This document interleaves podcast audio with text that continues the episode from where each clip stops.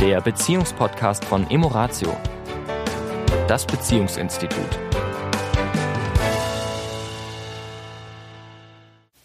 Herzlich willkommen in dieser Woche. Hier ist der Sami und die Tanja von, von Emoratio. genau. Ja, wir wollen uns heute mit einem sehr spannenden Thema beschäftigen und zwar Beziehung und Finanzen. Das finde ich jetzt gar nicht so spannend, aber okay. ja, weil es ja so ein Thema ist, was so in der romantischen Liebe ja eher äh, gerne hinten runterfällt und oft dann Partnerschaften erst dann auf die Füße fällt, ich sage es jetzt mal so, wenn es vielleicht unter Umständen um Trennung geht oder so. Ne? Mhm. Also wir haben es ja immer mal wieder, dass ähm, ja auch Fälle uns, sag ja. ich mal, in unsere Praxis kommen, wo es auch unter Umständen um Trennung geht und wo man dann vielleicht feststellt, dass sich da 20, 30 Jahre lang nicht wirklich um das Thema Absicherung zum Beispiel gekümmert wurde und dann einer von beiden plötzlich ziemlich ähm, betröppelt aus der Wäsche schaut ja, und mhm. feststellt, hoppla, das sieht ja nicht so rosig für mich aus. Ja. Und gerade bei jungen Paaren, ja, die wir ja auch inzwischen immer häufiger im Seminar vor allen Dingen auch haben, aber auch in der Beratung, die einfach schon rechtzeitig was machen wollen, was wir eigentlich ja nicht eigentlich, was wir super finden, wo wir immer sagen, kümmert euch rechtzeitig um Klarheit in diesem Bereich. Mhm. Ja. Also es, ich glaube, das ist entstanden durch die romantische Liebe, durch die Liebesfilme. Irgendwo ist mal entstanden, dass man, vielleicht ist es auch aus der Zeit, wo der Mann äh, logisch ganz selbstverständlich die Ernährerrolle hat. Ja, und Scheidung kein Thema war, sage ich mal so, da war man dann automatisch vielleicht als Frau, jetzt eben um mhm. in dem alten Bild zu bleiben, abgesichert. Ja. Was halt heute einfach so ja nicht mehr nicht mehr ist. Gegeben ist. Aber es geht nicht nur um die Absicherung, es geht auch um Gerechtigkeit, mhm. es geht auch um Gleichwertigkeit. Es geht auch darum, einfach offen und ehrlich darüber sprechen zu können, wie machen wir das denn mit unseren Finanzen? Und es hat auch mit, viel mit Wertschätzung zu ja. tun, weil Geld ja auch Wertschätzung bedeutet. Ja. Und gerade wenn du, und ich meine, inzwischen gibt es ja hm, beide Richtungen, ja nicht nur, dass, dass die Frau diejenige ist, die zu Hause bleibt, manchmal ist es ja inzwischen auch umgekehrt. Oder dass die Frau deutlich mehr verdient als der Mann. Beide sind berufstätig, aber die Frau verdient deutlich mehr als der Mann. Also wir wollen also an der Stelle auch überhaupt keine Rollenklischees jetzt von weiblich oder männlich aufmachen, sondern ja. von, wie gehen wir damit um, wenn ein einer, einer Beziehung es unterschiedlich ist. Wenn jetzt zum Beispiel ein Paar ausgemacht hat, okay, der eine arbeitet weniger als der andere, weil eben zum Beispiel Kinder da sind, ne, verzichtet demzufolge auf eigenes Einkommen, auf eigene Karriere vielleicht auch, auf eigene Rentenabsicherung zugunsten des anderen, der vielleicht dann eben da mehr den Rücken frei hat und, und da, sage ich mal,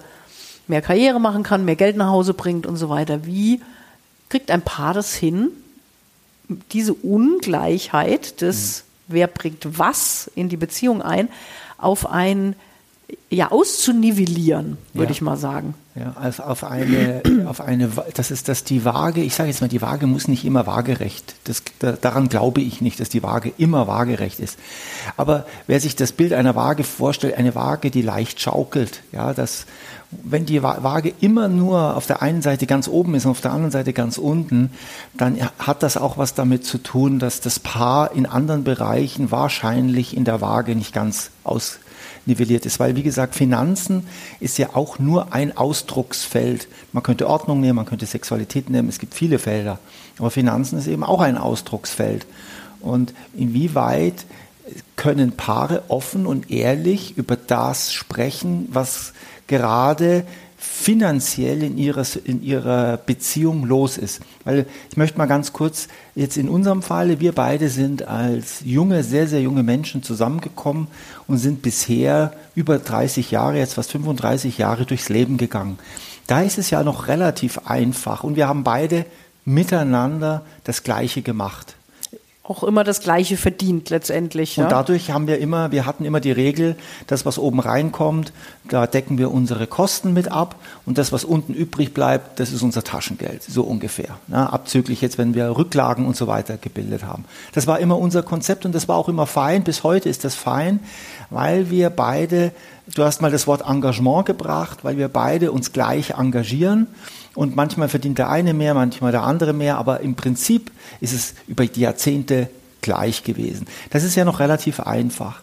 Aber dann gibt es ja unterschiedliche Konstellationen, die wir immer wieder erleben, dass äh, sich Paare erst spät oder die zweite oder dritte Ehe und da kommt jemand in die Beziehung mit ganz viel von zu Hause äh, mit, der andere gar nicht. Es gibt Konstellationen, Kinder, keine Kinder, die wieder Einfluss haben ähm, auf die, das, was die Familie braucht.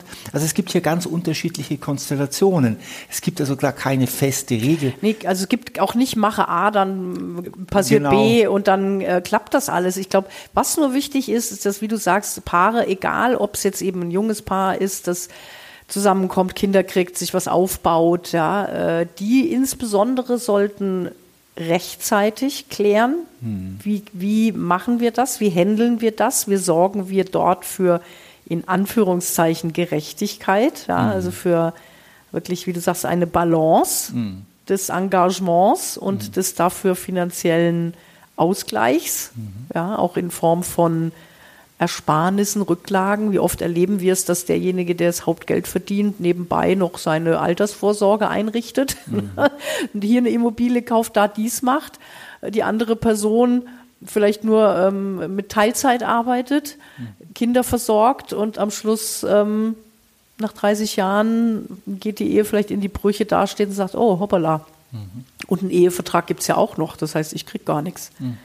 Na, also, und da nochmal kurz den Kreis, den du auch vorhin angesprochen hast bezüglich der romantischen Liebe, ist es halt oft so, ne, dieses Gefühl von, man redet nicht über Geld, wenn man verliebt ist, weil wir werden uns mal definitiv nicht trennen. Bei uns ist das anders. Ja. Und das wünsche ich auch jedem Paar da draußen, jedes Paar, das uns zuhört, wünsche ich diese, ja, diese Beständigkeit und, und dieses zu den 50 Prozent gehören, eine gute und lebendige und sich immer weiterentwickelnde Beziehung zu leben.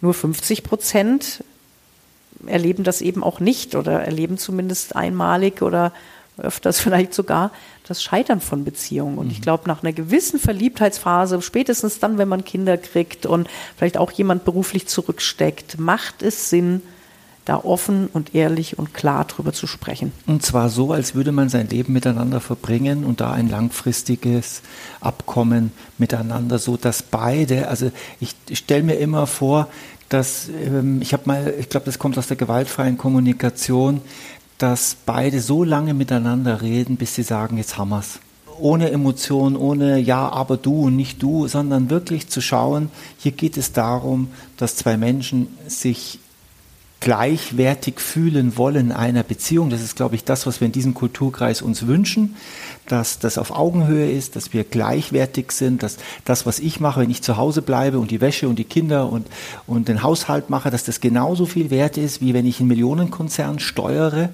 Ja, das hat äh, in diesem, auf diesem Feld, nämlich dem Feld der Beziehung der Familie, hat es den gleichen Wert, da gibt es keinen Unterschied und es steht uns beiden auch zu was ich vielleicht noch dazu sagen möchte, ist, wie gesagt, und da muss jedes Paar für sich wirklich schauen, aber mir geht es ja ums offene Reden. Es gibt so viele komplexe Situationen, wo ich sage, ja, da muss man wirklich separat draufschauen. Ja, da komme ich wieder in das, was wir vor 14 Tagen hatten mit, den, mit dem System. Es gibt wirklich komplexe Systeme, die da zu berücksichtigen sind. Also nur mal als Beispiel, dass sich das nicht so abstrakt anhört.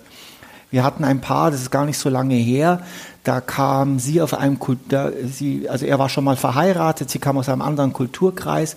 Und in diesem Kulturkreis, was ich auch sehr schön finde, war es selbstverständlich, dass, wenn jetzt zum Beispiel die Mutter oder der Vater oder der Bruder in finanzielle Nöte sind und hier der Ehemann sage ich mal, ein Vermögen hat, dass der ähm, dafür einspringt, dass der Geld leiht oder vielleicht sogar Geld verschenkt, um die Operation zu bezahlen oder ja. Und da sind da, da kommen natürlich Erwartungshaltungen ins Spiel aufgrund von kulturellen anderen kulturellen Hintergründen, die plötzlich eine Rolle in diesem System spielen, was man vorher gar nicht auf dem Schirm hatte. Und da kann man nicht über richtig und falsch reden, sozusagen so ist es, sondern da hat das Paar eine Aufgabe zu tun, nämlich sich wirklich miteinander hinzusetzen, was kann ich leisten, was will ich leisten. Ich habe auch einen Kulturkreis, mir ist eben das und das und das wichtig, das ist in diesem Land vielleicht hier wichtig, das ist bei euch wichtig. Und das ist gar nicht so mhm. einfach. Nee, das ist überhaupt nicht einfach, weil es kommen eben gerade bei dem Thema Geld, eben, wir haben das Wort Wertschätzung schon mal angesprochen, es geht um Scham, mhm. es geht um, ne, äh, komme ich hier geizig rüber, ja, bin ich nicht großzügig genug, werde ich über den Tisch gezogen, werde ich übervorteilt, Vertrauen, also Sicherheit. Sicherheit. Also zum Beispiel das Thema Sicherheit. Also wir, wir kennen Menschen, die sind, die haben 1000 Euro auf dem Konto plus und sagen, hey, ich bin reich, ich bin total sicher. Ich hab, ich hab, ich hab ja. Andere haben Immobilien und hast du nicht gesehen und, und sind voller Panik. Voller Panik, dass sie, äh, dass sie in Altersarmut sterben. Also wo ich dann denke, wow, wie, wie. Also wo man sieht, es geht nie um den faktischen Betrag, sondern wirklich um ein Verhältnis auch zu ja.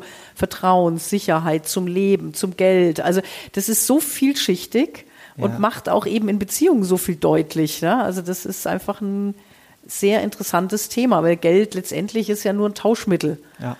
für eben Sicherheit, Vertrauen, Wohlbefinden.